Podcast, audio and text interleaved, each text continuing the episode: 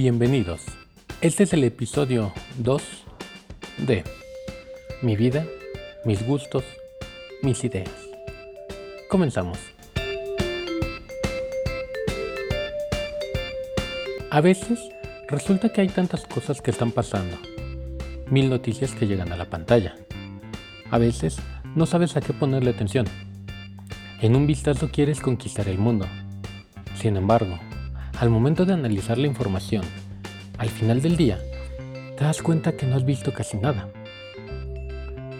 En una hora revisando las actualizaciones, que no son basura o que han sido repetidas, no encuentras más de 5 notas relevantes, mismas que en su mayoría están mal escritas, porque el reportero utilizó el autocorrector y la redacción no lo revisó y ¡pum!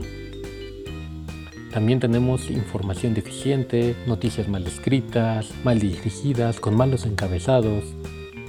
Yo con frecuencia me topo con muchos sesgos durante la exploración de redes sociales, principalmente en temas políticos, religiosos o de repercusión social como alguna manifestación, alguna propuesta o algo similar, ya que por lo general me encuentro con un problema que es las, las personas, la gente.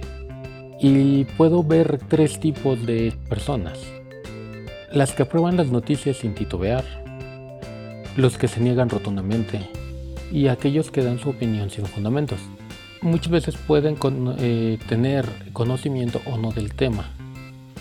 Quizá también podemos encontrar aquellos personajes llamados troles que solamente hacen sarcasmo de la noticia. Y desafortunadamente es este último eh, tipo de personaje que hace los comentarios con los que se vuelven más virales o tienen una mayor influencia en la nota.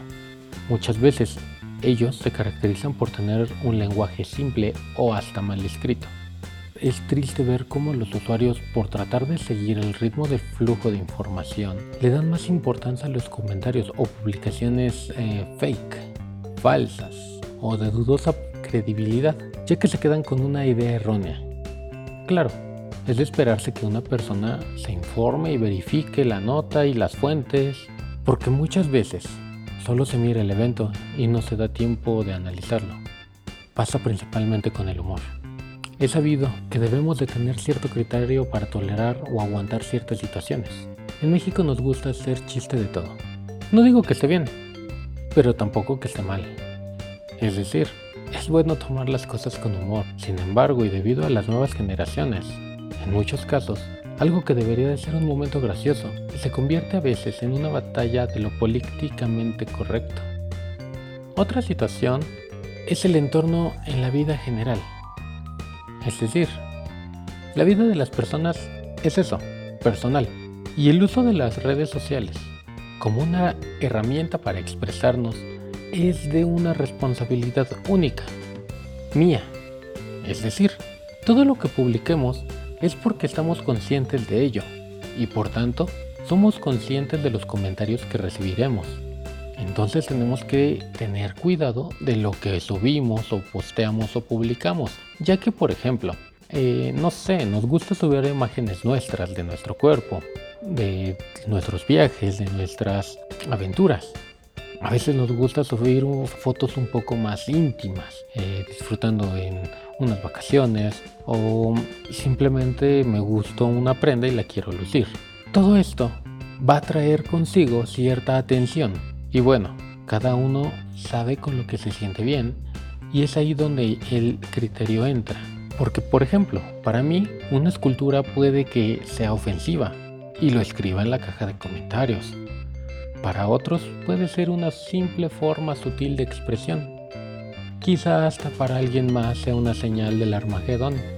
Y hasta, no sé, no falta el mal hablado que empiece a comentar de manera despectiva o grosera. Y ahí caemos en lo que hemos venido hablando. Las dos personas que critican sin fundamentos o que comparten sin fundamentos y las personas que solamente lo hacen por convivir.